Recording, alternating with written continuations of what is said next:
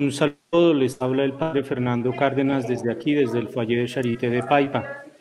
Tenemos hoy a un invitado muy especial, el doctor Julián Hoyos, eh, es de la, del movimiento Con Ciudadanos. Ya tal vez tendremos la oportunidad de hablar y de su movimiento. Lo invitamos por una razón muy sencilla y es que no podemos dormirnos sobre este asunto del aborto. El doctor Hoyos ha dado en el Congreso eh, algunas eh, cifras, algún, algunos documentos realmente escalofriantes sobre el papel de Colombia en este tema de la defensa de la vida. Doctor Hoyos, buenas tardes y muchas gracias por la invitación. Es un honor tenerlo aquí entre nosotros. Padre, a usted muchísimas gracias de corazón le agradezco muchísimo que me haya invitado a su programa, que me haya hecho esta invitación tan especial y pues muy alegre y muy feliz de compartir aquí con usted y, de participar y de, y de añadirle a todo lo que usted dirige algunas palabras y algún conocimiento que por gracias pueda yo tener eh, a su programa. Bueno, doctor Hoyos, eh, lo primero es, ¿qué es este movimiento con ciudadanos, porque con usted podemos hablar muchas cosas, yo sé. Eh, ¿qué, es, ¿Qué es este movimiento con ciudadanos? Padre, mire, con ciudadanos es un centro de pensamiento. Resulta que hubo un tiempo en el que eh, muchos académicos se dieron cuenta que existía como un hueco muy grande entre el mundo de la academia y el mundo de las decisiones, el mundo de las ideas y el mundo de las decisiones, donde se estudia mucho y donde se decide existía un vacío, como un eslabón perdido entre esos dos, eh, en el sentido de que la academia es muy encerrada en sí misma y da muchas ideas, eh, digamos, crea muchos eh, papers de investigación, etcétera, pero es completamente desconectada del mundo donde se deciden. Entonces, todas las soluciones, todas las mejores ideas quedan encerradas en sí mismas y el mundo donde se deciden las cosas recibe poca información porque el político, entre comillas, y el mundo político es un mundo muy rápido, muy ágil, muy agitado.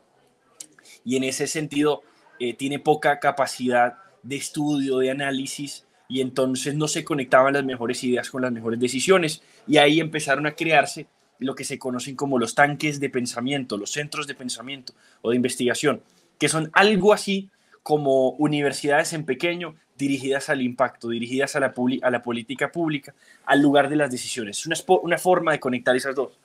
Eh, y ha sido un mecanismo muy interesante de informar correctamente el mundo donde se toman las decisiones. Yo soy un católico convencido, eh, llevo cerca de unos 10 años de vida especialmente misionera y un católico además muy dolido por una circunstancia eh, del país y del mundo que es la del aborto y que es la de la dignidad humana en general. Estamos en tiempos en los que tristemente la dignidad humana ha perdido el valor, o por lo menos ha perdido el valor ante los ojos de los hombres. Y, ante esa realidad, yo con un grupo de amigos, también misioneros, personas de fe, que comparten nuestra fe, la mayoría jóvenes, la mayoría casi todos jóvenes, eh, empezamos a darnos cuenta que teníamos que buscar la forma de que desde nuestra fe con buenos argumentos, con mucha razón, con mucha elocuencia, con mucha investigación y preparación, tumbáramos esa, esa caricatura de que la fe solamente sabe hacer argumentos de pronto fideístas o sentimentalistas, pero no basados en la evidencia, pero de pronto no basados en un rigor académico.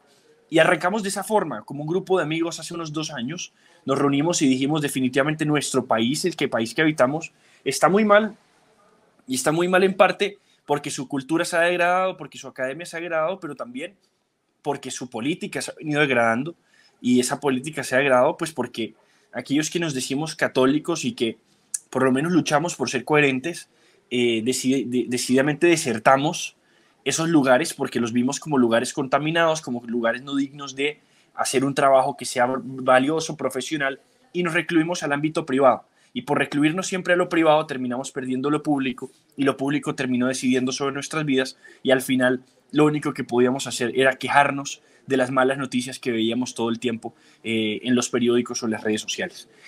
Ante eso nosotros dijimos, pues, ¿qué podemos hacer y qué, qué, qué, está en nuestras manos en medio de todo esto? Lo inevitable no existe, siempre por medio, primero, de la gracia de Dios, pero de la gracia de Dios a través de las personas, a través de nosotros, se pueden evitar muchas catástrofes, se puede cambiar el curso de la historia. Y, y en ese entendido nosotros, en ese grupo de amigos, decidimos formar esto como un tanque de pensamiento, buscando aportar desde el mundo de las ideas, desde la investigación, desde jóvenes profesionales que desde su profesión quieren aportar al mundo, que quieren aportar al mundo político, empezar a incidir para transformar estos escenarios. Gracias a Dios, eh, con Ciudadanos hoy tiene cerca de unos eh, dos años ya de, existencia. Y en esos dos años, eh, lo que puedo decirle, padre, es que los resultados han sobrepasado nuestras esperanzas, en todo sentido. Ha sido verdaderamente hermoso.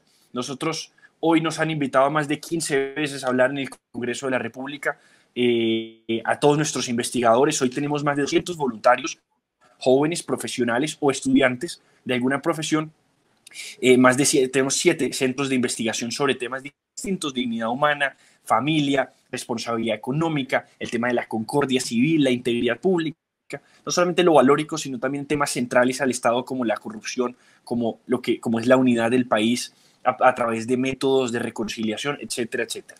Y con todo eso, pues nos empezamos a dar cuenta que era posible defender estos principios, los principios de la doctrina social de la Iglesia, nos dimos cuenta que era posible defender esa filosofía del Evangelio aplicada a la, a la política, que era posible una política que no se avergüence del nombre de Dios y que era posible todo eso y al mismo tiempo ganar.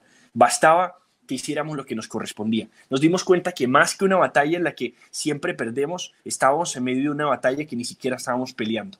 Estábamos en una batalla en la que definitivamente estábamos perdiendo, como se dice en el fútbol, por W no íbamos al partido de fútbol y por eso perdíamos. Y nos victimizamos diciendo, es que todo este mundo está mal, esta sociedad está tan degradada, tan perdida, tan destruida, y no seguimos sino quejarnos, y qué mal que está el mundo, pero en el fondo nos dimos cuenta que no era tanto porque nos odiaran, no era tanto porque nos recluyeran, era porque no participábamos, era porque no hablábamos. Y a partir de un liderazgo, desde lo que nosotros llamamos gracia y excelencia, o sea, mucha oración, mucho confiar plenamente en los milagros y en la obra de Dios y al tiempo mucha excelencia, o sea, mucho rigor académico, mucho estudio, mucha preparación, nos dimos cuenta que empezamos a avanzar empezamos a sacar proyectos de ley, empezamos a incidir incluso en el Congreso. Hoy existe algo que se llama la bancada provida del Congreso de la República y, es un escenario muy interesante en el que congresistas de distintos partidos, de distintos escenarios, de confluencias eh, partidistas diferentes, todos eh, coinciden en el defender la vida y la dignidad humana desde la concepción hasta la muerte natural y con ellos empezamos a hacer un trabajo de advertirles, de incidir, de investigar, de asesorarlos y a partir de asesorías legales activamos y movilizamos esta que se llama la bancada provida. Eh, creamos proyectos de ley, creamos que ellos intervinieran ante escenarios internacionales, empezamos a movilizarlos en función de todos estos principios en algo que estaba paralizado antes. Hemos tenido, gracias a Dios, muchos resultados. Hemos tenido miles de batallas. El 90% de las batallas es verdad que las hemos perdido, pero la diferencia es que antes ni siquiera íbamos. Y ese 10% que hoy estamos ganando no lo hubiéramos hecho si nos hubiéramos quedado en nuestras casas, felices de la vida, siguiendo con lo que hacíamos antes. Entonces estamos muy contentos de lo que hemos hecho, eh, pero por supuesto sabemos que no es suficiente. El Señor nos llama a dejarlo todo y a entregarlo todo por amor a Él y por su Evangelio. Y a partir de eso, pues hemos decidido seguir, hemos decidido perseverar en esto y bueno, ahorita tenemos otras más propuestas de las que le podré ir hablando también que, que, que son para justamente ampliar ese escenario, porque hoy lo que sí hemos logrado, gracias a Dios, es bloquear muchos intentos de imponer la cultura de la muerte, muchos intentos de imponer sistemas injustos en nuestro país, pero por supuesto no es suficiente con bloquear. La cultura de la vida hay que instaurarla. Los papas de la iglesia siempre nos han enseñado que hay que instaurar y restaurar el reinado de Cristo. Lo que eso implica es restaurarlo sobre los cimientos en los que todavía está destruido, pero hay algo que hacer e instaurarlo en esos escenarios donde ya no queda nada. Y eso es lo que nosotros tenemos que hacer, no solamente resistir a una agenda que quiere dañarnos y que quiere dañar la dignidad, la familia y tantas cosas, sino también construir una civilización en la que pueda florecer la dignidad humana, en la que pueda florecer la familia, en la que florezca el Evangelio y hayan puertas abiertas para que el Evangelio se pueda decir para que la palabra de Dios no esté encadenada ni subyugada a las decisiones de personas que tienen poder. Ahorita uno ve, por ejemplo, que está pasando en México, donde eh, sacerdotes y obispos se manifestaron contra el comunismo diciendo que era una ideología atea y por razón de haberse manifestado resulta que la Constitución de México tiene un criterio que es tenaz, porque según la Constitución, el sacerdote, el clérigo, el, el, obispo, no es un ciudadano igual que los demás, es un ciudadano de segunda categoría en el sentido de que si un sacerdote o un obispo se pronuncia políticamente, puede incluso ir preso. Y eso es lo que posiblemente puede suceder con estos obispos y sacerdotes allá que se manifestaron en contra del comunismo. Es posible que los metan presos. La decisión del, Instituto Electoral de México prácticamente dice incurrir en un delito. Eh, y bueno, todo eso, está, todo eso es una realidad. Cuando uno ve eso, uno dice, ¿cuál es la labor de los católicos nosotros? Pues una muy sencilla y es defender, no, defender mínimos. Un mínimo es mantener las puertas abiertas al Evangelio, pero un máximo, porque no nos podemos quedar solamente en eso. Eso es como decir, yo pienso mucho, es como, como el pueblo de Israel pidiéndole al faraón que le dejara ir al desierto a adorar al Señor. Hombre, sí, deberían dejarnos ir a adorar al Señor, deberían dejarnos expresar nuestra fe. La libertad religiosa es importante, pero no es suficiente. Nosotros debemos reclamar para Dios todo lo que le corresponde. La religión es eso, es una virtud derivada de la justicia que corresponde. Si la justicia da a cada quien lo que se le debe, eh, religión es dar a Dios lo que le merece, lo que se le debe. En ese sentido, también la política debe cumplir con los deberes de religión, debe cumplir con dar a, cada, a Dios lo que le merece. Y no solamente permitir que el pueblo exprese su fe, es dar, colocar a Dios en una posición central a toda la humanidad, como el rey David en medio de la Jerusalén, colocando el, templo en la mitad de Jerusalén, dándole a Dios lo que corresponde y no simplemente permitiendo que la gente exprese su fe. Y eso es lo que nosotros queremos, no solamente resistir, no solamente bloquear que nos hagan goles, también construir también instaurar el reino del Señor y todo lo que corresponde a los derechos divinos de Dios, que no es nada distinto a lo que la iglesia siempre ha enseñado. Uno lee una Inmortale Dei de León XIII, uno lee una Cuas Primas de Pío XI, y uno lee incluso algunas más, más recientes de Juan Pablo II, Benito XVI, el Papa Francisco, etc. Y uno se da cuenta que siempre, siempre se habla de instaurar el reino de Dios, que no existe un reinado de las cosas que pueda sustraerse del Creador, lo dice Benedicto XVI. Las cosas todas se deben a Dios y nosotros queremos nada más hacer eso, cumplir aquello que la iglesia siempre, siempre ha dicho.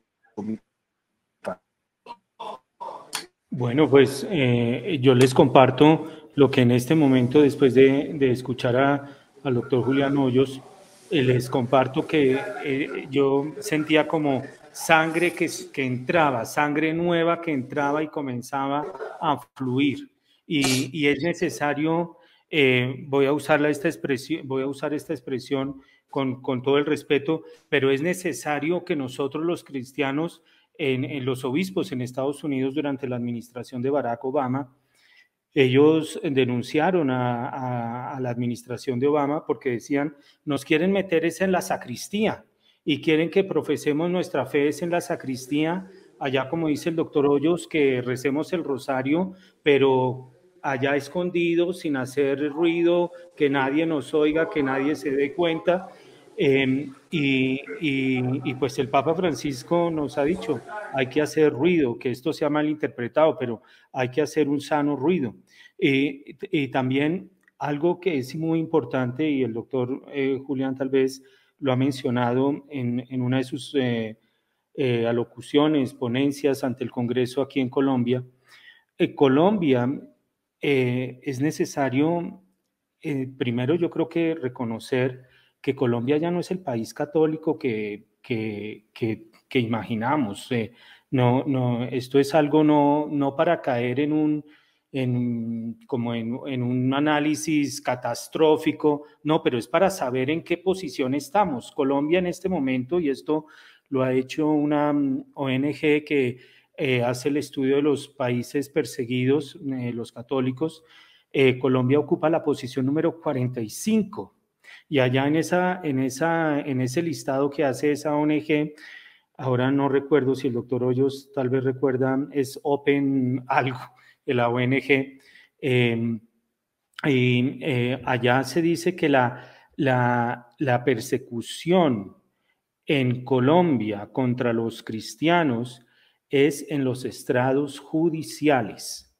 Ya el doctor Ollas hablaba de, del caso de México, allá es por la constitución, yo viví en México siete años, conozco eso, lo padecí, eh, pero, y además por ser extranjero, pero, pero aquí en Colombia estamos en el número 45 de persecución religiosa y, y, de, y debajo de nosotros, es decir, Colombia le gana, entre comillas, le gana a un país musulmán. Debajo de nosotros está Oman, que es un país musulmán. Entonces hay que dar esta batalla, hay que jugar el partido, como dice el doctor Hoyos, y, jugarlo. Y ahora, doctor Hoyos, usted mencionaba, por ejemplo, en, ante el Congreso, que Colombia está formando parte de, de un grupo muy selecto, que lo integra Vietnam, Corea del Norte, con este tema del aborto. ¿Nos puede explicar un poco, doctor Hoyos?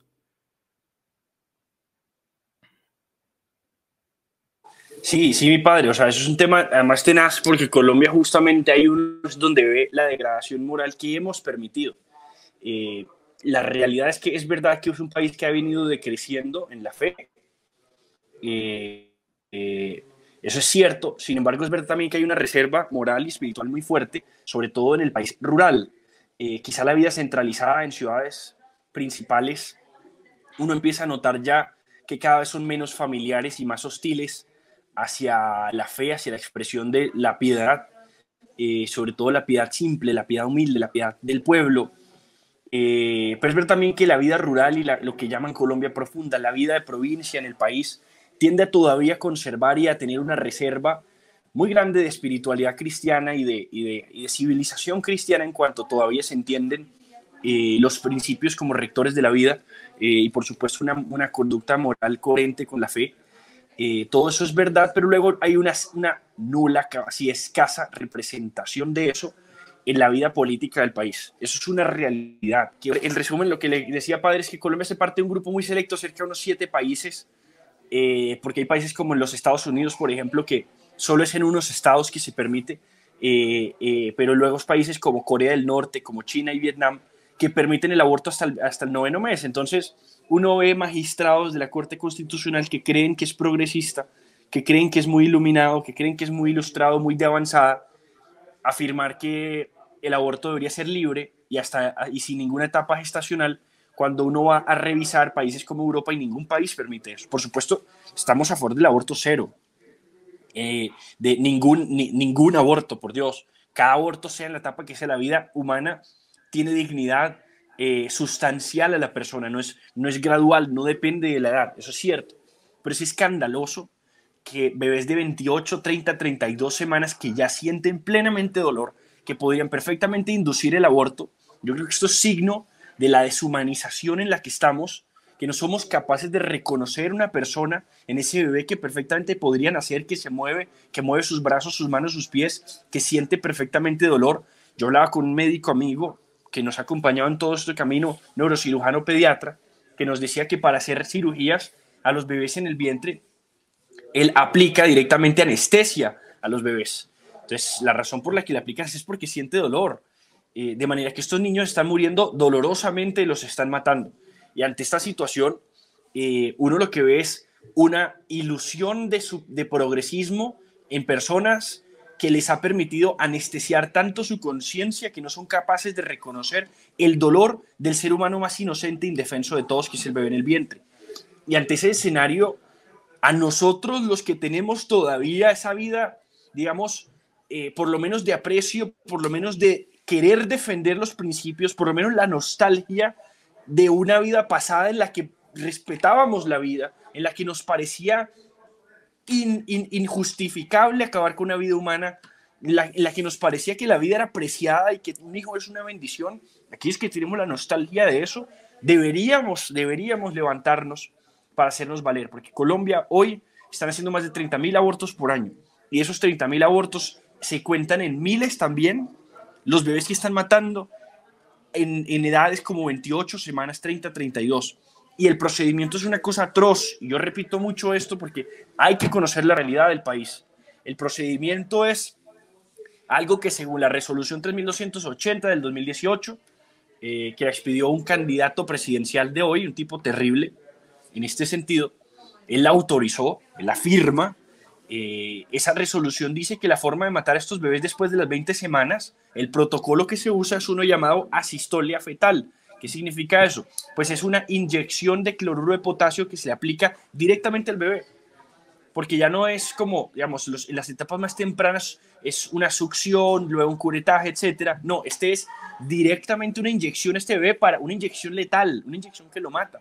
Y la forma de matarlo es tenaz, lo dice una organización no provida, nada, nada consecuente con los temas que nosotros defendemos, de hecho más bien a favor del aborto tristemente, se llama Human Rights Watch. Esta organización hablando de un tema de pena de muerte en los Estados Unidos, decía, porque es una inyección que también aplican para casos de pena de muerte allá, ella decía, por favor, decía esta organización, no vayan a matar a los presos con esa inyección porque, citando, es insoportablemente dolorosa y literalmente quema las venas al tiempo que llega hasta el corazón y produce paro cardíaco. Y ellos decían, no utilicen eso, o por lo menos no lo utilicen sin anestesia. Decían ellos para casos de presos eh, a los que le aplicaban pena de capital en los Estados Unidos. Entonces, en un caso de estos que aplican la misma inyección y que sabemos que el niño siente dolor, ¿cómo no nos damos cuenta que estos bebés los están quemando por dentro hasta que les producen un paro?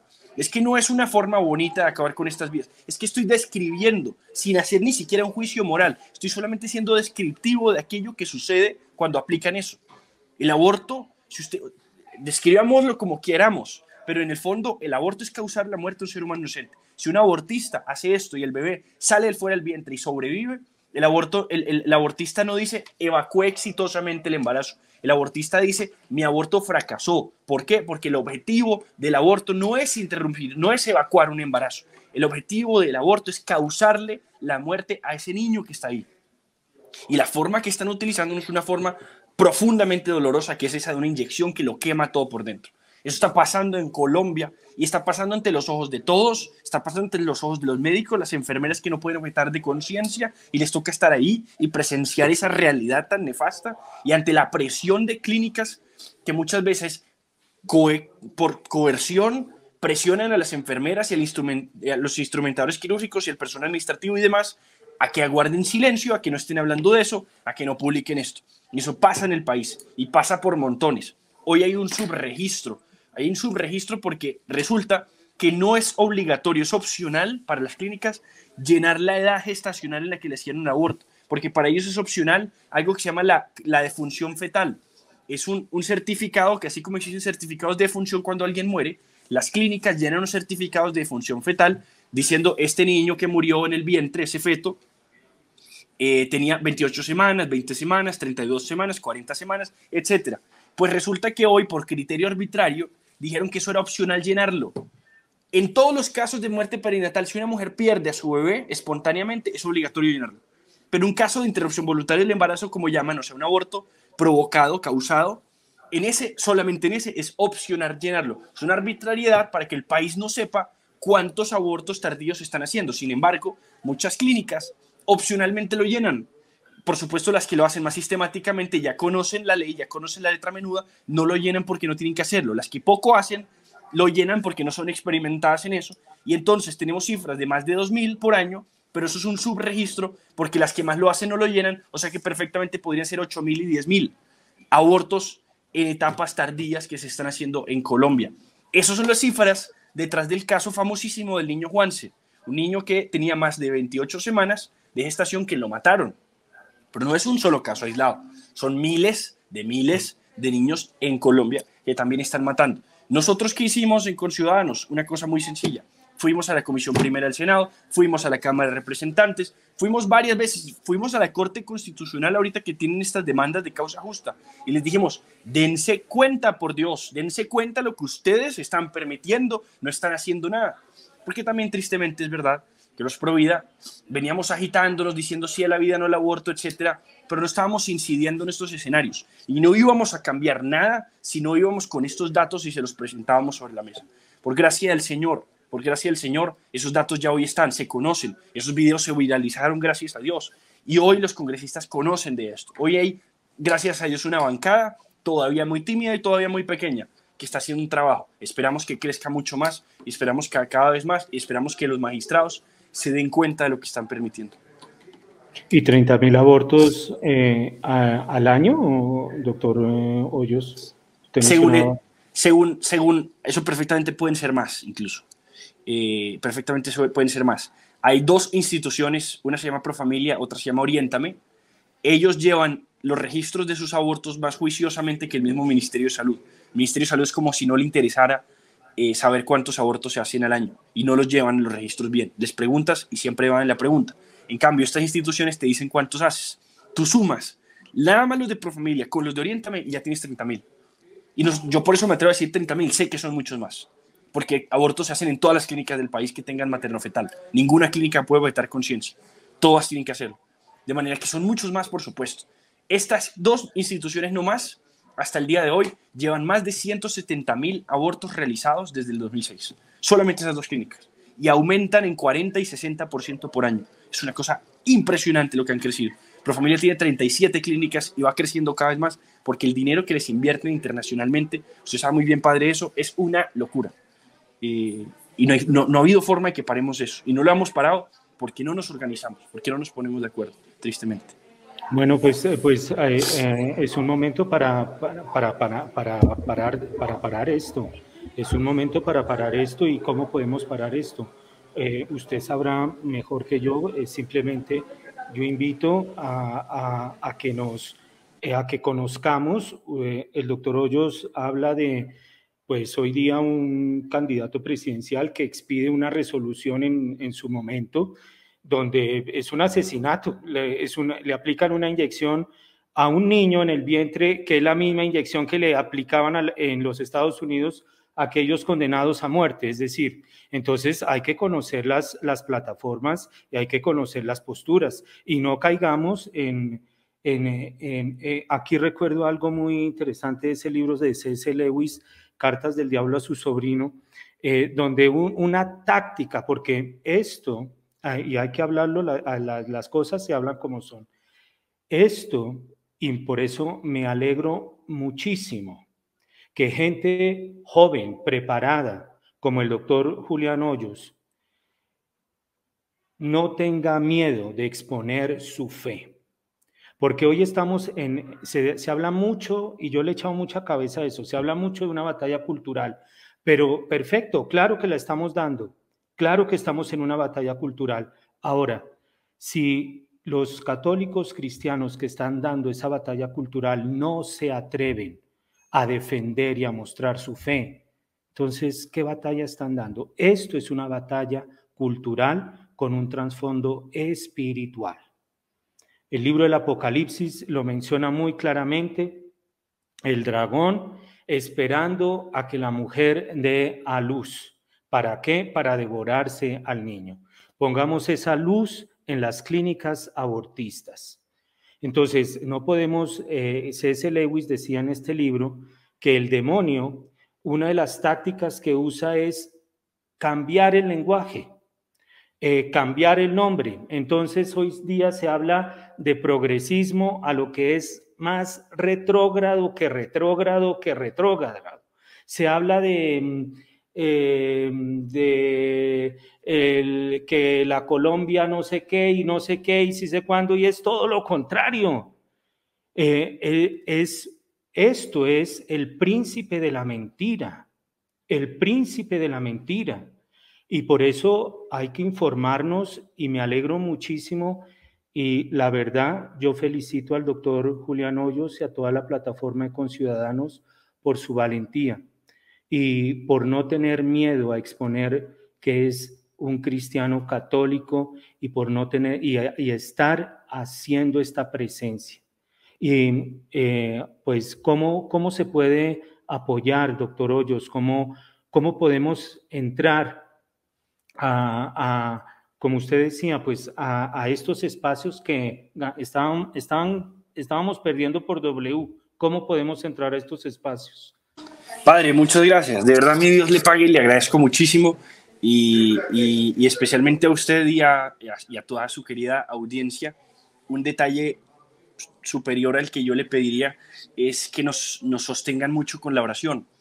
Eh, yo, yo, yo también le debo confesar que yo soy un consciente plenamente de la batalla espiritual en la que estamos. Eh, para mí ese tema es clarísimo, más que batalla cultural, es primero espiritual, lo tengo muy claro. Desde el primer día que nosotros metimos en esto nos dimos cuenta que era así y, lo sabemos por la palabra de Dios. Génesis 3.15 pondré enemistad, es una enemistad entre ti, la mujer, su linaje y el suyo. O sea, es clarísimo. Eso está ahí. Gómez Dávila, que es un filósofo eh, colombiano católico muy interesante, decía es que somos herederos de un pleito sagrado, somos herederos de una guerra sagrada que existe y tenemos que ser conscientes de esa, de esa guerra espiritual en la que estamos metidos y para saberla vencer, vencerla por supuesto con el amor y con la verdad, porque la verdad es el nombre de Dios. Y, nosotros tenemos eso en el corazón, eso que dice San Pablo, no me avergüenzo del Evangelio porque es poder de salvación. Para nosotros es eso, o sea, nosotros eh, decidimos hacer algo que es verdad que eh, hay quienes dicen que no es estratégico, es verdad, y, yo escucho muchas esas opiniones y sugerencias y las respeto y valoro. Hay muchos nos han dicho, no lo hagan confesional, no hagan esto como confesándose creyentes católicos tan de frente, porque de pronto no es estratégico, porque de pronto no reciben. Yo respeto mucho a los que me dicen eso y algunos encontrarán razones para hacerlo distinto. Nosotros encontramos que nadie lo estaba haciendo y dijimos, aventurémonos, envalentomémonos, eh, intentemos hacerlo eh, confesando de frente el nombre de Dios eh, y confiemos en que el Señor nos va a soportar. Y lo hemos visto. Y esa ha sido la apuesta que nosotros hemos hecho. entendamos que es una batalla espiritual y si la vamos a vencer, venzámosla con el nombre de Dios de frente. Y, y, a eso nos lanzamos, con todo lo que eso implica y por supuesto, ante, en ese entendido, con todos los enemigos que uno se gana inmediatamente porque nuestro Señor mismo lo dijo. O sea, es que si lo odiaron a Él, nos odiarán a nosotros, pero que no nos preocupemos porque Él venció al mundo. Y nosotros por eso vamos también tranquilos, confiados, que vamos con la gracia de Dios. Pero en ese entendido, el primer, digamos, la primera solicitud de ayuda que yo podría darle a usted, Padre, y a toda su audiencia, y a todos sus amigos, a todos los que nos están escuchando, queridos y amables oyentes y videntes de este programa, es que nos acompañen con sus oraciones, eh, que de verdad las necesitamos mucho porque es un ambiente demasiado hostil en todos los sentidos, y especialmente espiritualmente. El momento en el que uno pisa un escenario como el Congreso, eh, quien es consciente y sensible de lo que implican las fuerzas espirituales que se mueven en un lugar así, sabe lo que significa meterse en ese mundo, en ese nido de, de todo lo que existe y todo lo que habita en esos lugares. Y, y, nosotros lo hacemos porque sabemos que podemos pisar esos ambientes con el nombre de Dios, pero también confiados en que hay personas que de fe y en sus oraciones nos sostienen. Entonces, en primer lugar. Segundo, ¿cómo podrían unirse a esto? Pues esto es una obra de Dios. Y nosotros lo que más le pedimos a las personas es que, en primer lugar, si nos vamos a unir, que lo hagamos en ese entendido. O sea, asumamos esto como un apostolado. Con ciudadanos, como tanque de pensamiento, tiene puertas abiertas para todo el que quiere entrar. Nosotros eh, a todos lo recibimos, de todas las formas es posible ayudar, tanto desde la profesión propia, tanto desde la vida académica, que necesitamos mucho de eso, tanto de la vida de la, de la capacidad de incidencia en los mundos políticos, tanto como el voluntario que en las calles reparte un mensaje. Todos los escenarios los queremos inundar del amor de Dios, inundar del nombre de Dios. Esa es nuestra misión, restaurar la cultura y el gobierno de los pueblos desde los principios católicos, porque eso es posible y confiamos en eso es muy, más, muy fácil, muy sencillo. Eh, la mejor forma de ser voluntario, de inscribirse, de apoyar todo este equipo es eh, escribiéndonos al número de WhatsApp que nosotros tenemos habilitado. Si usted me permite, padre, le voy a compartir ese número de WhatsApp para que lo tenga ahí y, lo, y, lo, y toda, toda la audiencia también lo conozca, porque ahí nos pueden escribir y, y no simplemente con que nos escriban, hola, quiero hacer parte de Conciudadanos, ya con eso nosotros enseguida le hacemos la recepción y, los, y, pues con eso nos pueden apoyar. El número es 321-365-7192. Eh, se los repito, 321-365-7192. 321-365-7192. Y ahí nosotros eh, estamos haciendo pues el trabajo y, un poco estamos eh, participando, incidiendo en todos los escenarios, porque nos dimos cuenta que también es una realidad, no podemos esperar a que otros nos representen. Los católicos debemos buscar representación en nosotros mismos. El cardenal John Henry Newman, santo de la iglesia, un extraordinario hombre muy sabio, en un libro Persuadidos por la Verdad sobre la incidencia política de la iglesia, dice algo muy interesante. Él dice, es que la iglesia fue creada con el propósito expreso de entrometerse en el mundo. Dice, sí, con el propósito expreso de entrometerse en el mundo. Y dice, y ahí inundar todos estos ambientes, asociándose internamente, esto me encanta, asociándose internamente para luego desarrollar esa unión externa en una guerra externa contra el mal, dice. asociándose internamente para luego desarrollar esa unión interna en una guerra externa contra el mal. Lo que significa eso es que nosotros católicos tenemos que asociarnos, unirnos, buscar ser plenamente representados y no, digamos, fragmentarnos, sino unir, unir corazones, unir intenciones, encontrar puntos de comunidad, encontrar asociaciones, que es lo que sucedió siempre. Los santos fundaban asociaciones y transformaban el mundo. Esa es la forma en la que tenemos que hacer. Una sola golondrina no hace verano. Tenemos que ser muchos. Tenemos que hacernos sentir. Además, porque eso es bonito, porque eso ayuda incluso a cuidarnos entre todos. A veces, cuando es una sola persona la que figura, los riesgos son todos, por vanidad, por persecución a uno solo, etc. Cuando somos todos, es como esa hermosa obra de teatro de Lope de Vega, eh, Fuente Ovejuna, cuando este señor acabó con la vida del tirano, y todo el pueblo cuando decían, ¿quién acabó con la vida del tirano? Todos decían, fuente ovejuna siempre una. No fue nadie, fueron todos. Esa es la forma en la que nosotros tenemos que participar. No uno solo, uno no puede ser capaz. No es Julián Hoyos, no es el padre Fernando Cárdenas. Tenemos que ser todos unidos como católicos, comprender que la iglesia siempre, siempre ha tomado la autoridad, ha tenido la capacidad de recordarle a los gobernantes sus deberes, ha tenido la capacidad de entrometerse en esos escenarios, a nosotros yo creo, Padre, y esto de pronto será polémico, pero a mí no me da miedo decirlo porque es lo que la Iglesia siempre ha dicho. A nosotros los católicos nos han llenado de vergüenza sobre aquello en lo que creemos por culpa de un secularismo que nos está destruyendo, por culpa de un laicismo que nos está arrinconando cada vez más. Pero eso nunca ha sido así en la historia de la Iglesia. Yo recuerdo la, la, la historia increíble de un San Ambrosio cuando el emperador Teodosio quería entrar a la iglesia después de haber asesinado a miles de personas, a miles de romanos, y llega este hombre, San Ambrosio, y al ver que está entrando un emperador romano, lo empuja del pecho y lo saca de la iglesia. Lo empujó y hay un, cuadro hermosísimo de, ese, de, ese, momento en el que San Ambrosio lo está empujando y no le permite entrar a la iglesia y le dice, usted tiene que arrepentirse, convertirse, reparar qué tiempos tan hermosos en los que la iglesia comprendía la autoridad espiritual que tenía y que con esa autoridad le reclamaba a los gobernantes y a los reyes sus deberes.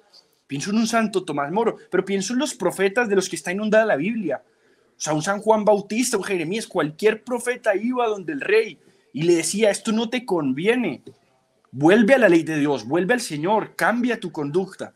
Y eso es lo que nosotros tenemos que hacer, pero no solo eso, la iglesia también nos dice lo dice el Papa San Pío X en una exhortación que se llama Notre Charge Apostolique, nuestro encargo apostólico. Eh, en, una, esa exhortación dice algo que me parece importante, especialmente creo que es un llamado a muchos laicos. Él dice, la iglesia, dice la ciudad, dice la civilización católica, la ciudad católica, no se logrará restaurar si la iglesia no pone los cimientos y dirige los trabajos.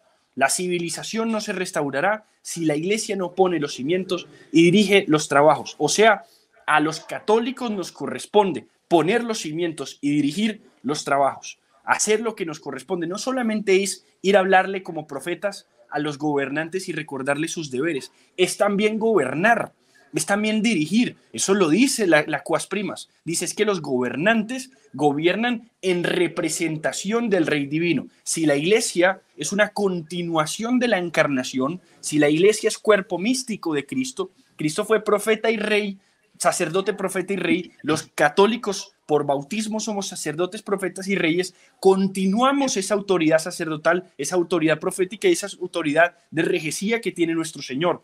Y en ese entendido tenemos el deber, no solamente el derecho, no es una sugerencia que nos hace la iglesia, no es que nos dice si quieren háganlo. La iglesia siempre, siempre utiliza la palabra deber, el deber de los católicos de participar, no solamente recordando el gobernante sus deberes, como profetas, sino también gobernando las cosas y ordenándolas todas hacia Dios, hacia el Creador. Eso es lo que ha dicho siempre la Iglesia cuando ha hablado de lo que siempre se ha conocido como el reinado social de Cristo.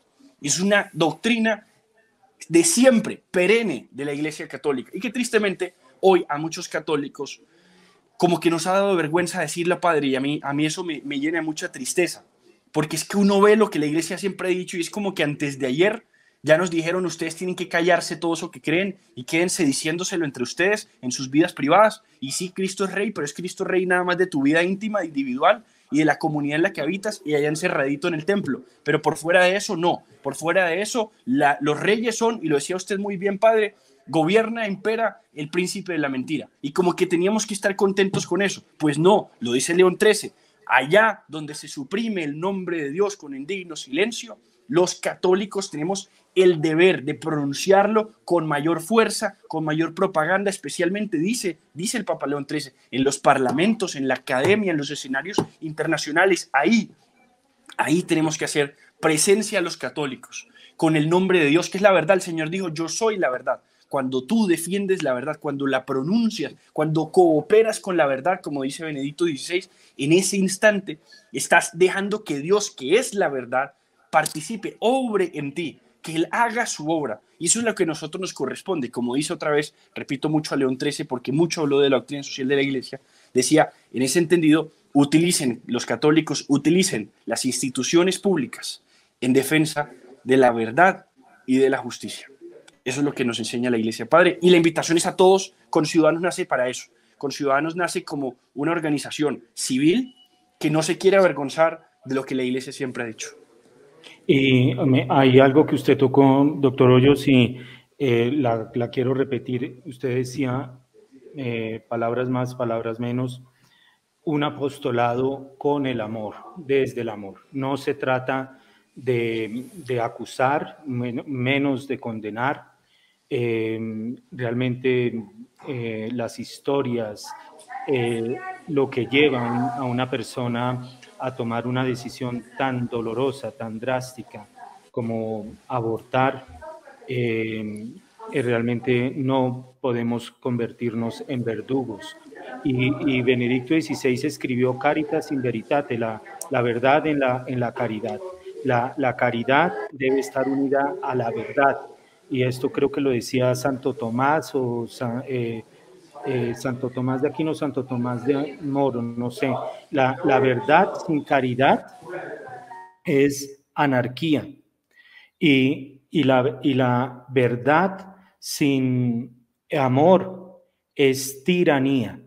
Por eso hay algo que eh, me encanta eh, esta conversación que tenemos con el doctor Hoyos, porque es que hay que leer, es que hay que leer, es que hay que, es que, hay que volver a leer hay que volver a leer buena lectura, no hay que leer, y esto lo digo para, para las familias que nos están escuchando por Radio María, hay que leer libros clásicos, hay que tener buena lectura, no, no la revista de farándula ni, ni esas cosas, no, hay que leer bien, hay que, hay que, hay que dar argumentos, hay que dar argumentos de peso. Y gracias a Dios tenemos esta iniciativa. Eh, yo a usted eh, le he hecho como un seguimiento desde ya hace mucho tiempo y le comparto que yo he rezado mucho por usted. Eh, yo he rezado mucho por usted y quería... Muchas gracias. Quería, quería, conocerlo eh, y bueno, se dieron estas cosas porque eh, hay muchas iniciativas. Está esta iniciativa que hay que darla a conocer. También hubo, no sé si usted quiera compartir algo, hubo una iniciativa para la formación de eh, no sé cómo llamarlo, líderes jóvenes cristianos o no sé, en, en, Bogotá, que creo que participaron como alrededor de 80, 90 personas. Eh, estuvo, bueno, varias personalidades y usted nos comentará lo que, lo que usted quiera, porque es que esto hay que divulgarlo, hay que saber, como usted dice, no estamos solos y se está despertando hay el obispo Munilla, que la vez pasada me escribió por, por email y él me decía algo muy bonito, somos hermanos en Radio María, porque él también tiene un programa en Radio María en España.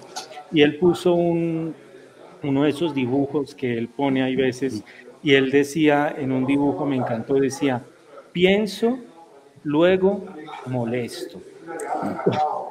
un cristiano está llamado a pensar los dos pulmones de los que nos hablaba Juan Pablo II, la fe y la razón.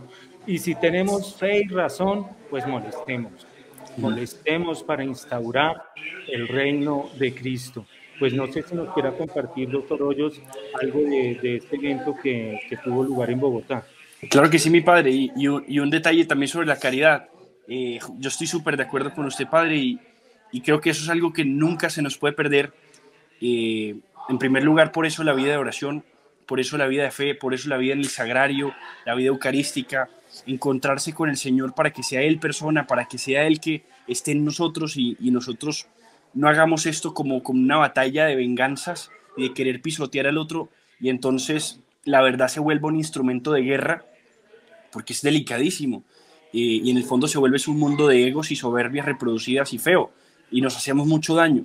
Tiene que haber amor y tenemos que mirar con amor al otro y es verdad que hay quienes se declaran nuestros enemigos, pero nosotros no queremos su muerte, no queremos su destrucción, no queremos anularlos, queremos atraerlos al amor de Dios, queremos atraerlos a Cristo y que lo conozcan, que conozcan esa verdad que los va a transformar y los va a hacer libres. Y, pues es lo de los primeros cristianos, miren cómo se aman, nosotros tenemos que amar. Y, en ese entendido, Padre, sí, pues eh, justamente esto fue un programa de formación y además que formación y entrenamiento en lo que nos reforzaron mucho ese mensaje. Era muy bonito ver personas profesionales de todos los países en este evento que se llamó Arete, que fue organizado por una, por una organización eh, de los Estados Unidos de abogados, que en resumen, pues ellos se dedican a, a defender la libertad religiosa en el mundo, mantener las puertas abiertas al Evangelio.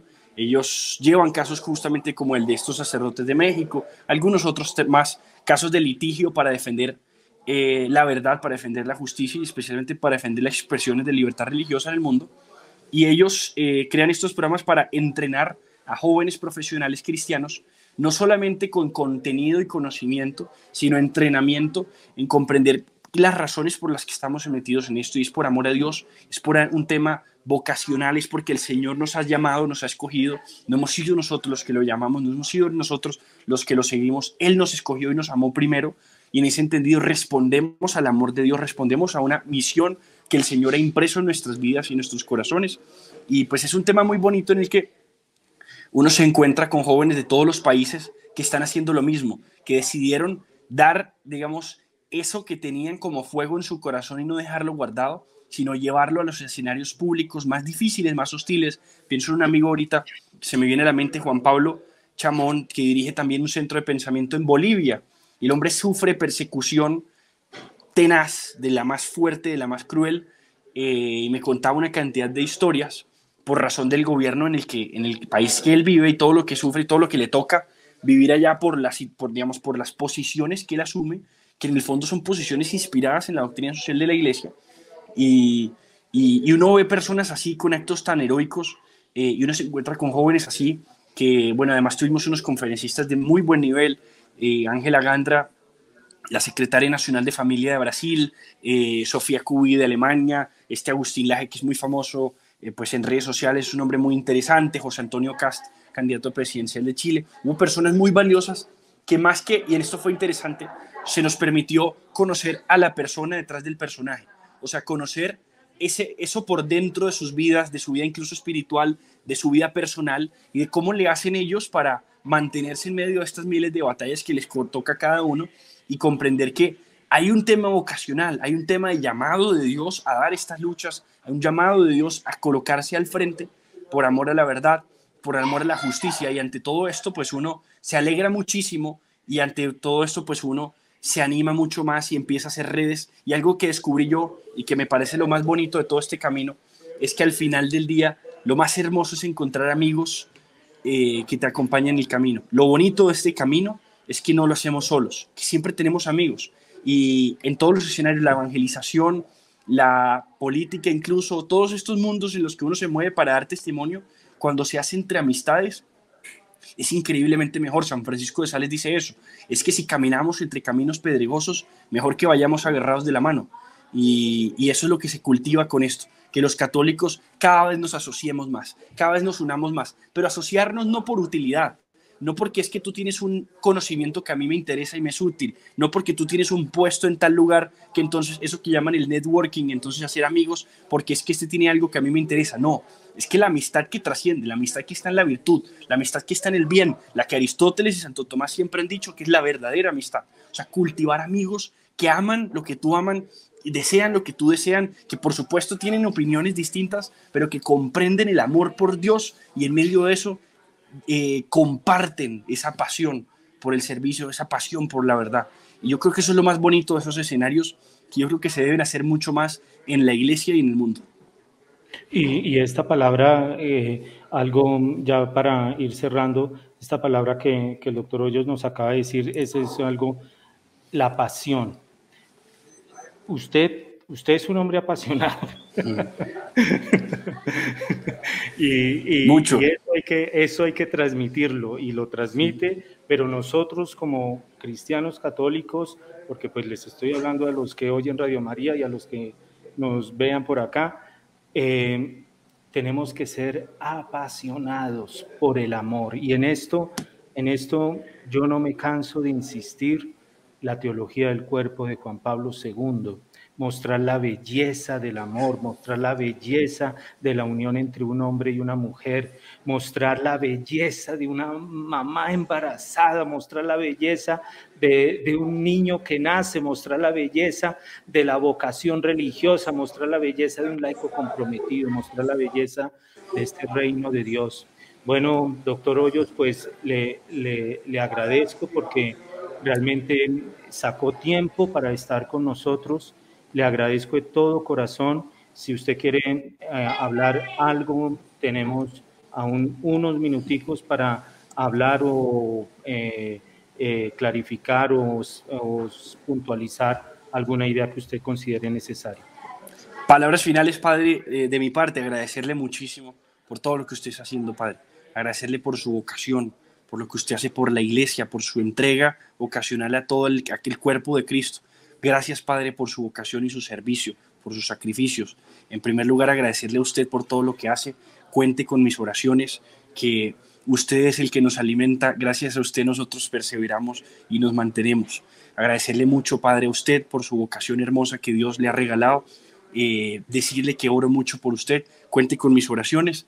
Eh, y por la de todos los sacerdotes y especialmente a todos los laicos que están de pronto escuchándonos, a que oremos mucho más por los sacerdotes.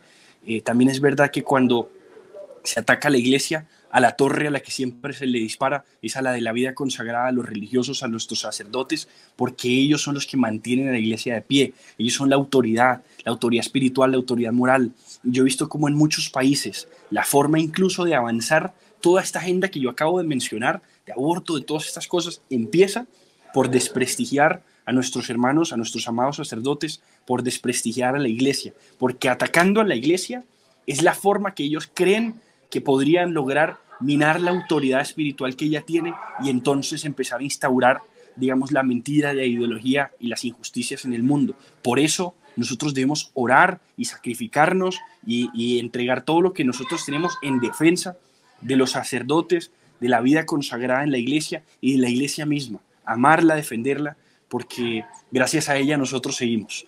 Eh, yo creo que esas son mis palabras finales. También, Padre, a usted agradecerle por su vocación y por todo lo que hace. Y, Dios lo bendiga también por este programa que usted tiene. Al Padre Germán, que lo quiero muchísimo, que es una gran persona. Y a todos los que escuchan Radio María, que yo, yo soy fiel, fiel oyente de Radio María desde niño en mi casa. Siempre, siempre ha estado Radio María en la casa. Bueno, pues un, un regalo y muchas gracias, doctor Hoyos, por realmente me llegaron al corazón. Muchas gracias. Y bueno, mi padre. Bueno, un saludo a todos y los invito a que eh, busquen ahí con ciudadanos y apoyemos todas estas iniciativas. Que Dios los bendiga. Amén, Padre, igualmente.